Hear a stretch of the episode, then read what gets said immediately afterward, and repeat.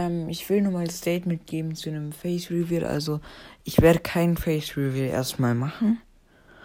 Ähm, das sollte sich jetzt auch erstmal nicht ändern. Wenn sich das ändert, dann müsste schon einiges passieren, weil wegen Datenschutz und sowas und ich will das halt erstmal nicht.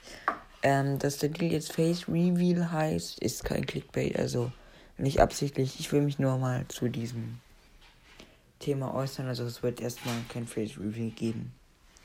Aber weiterhin so folgen wie jetzt.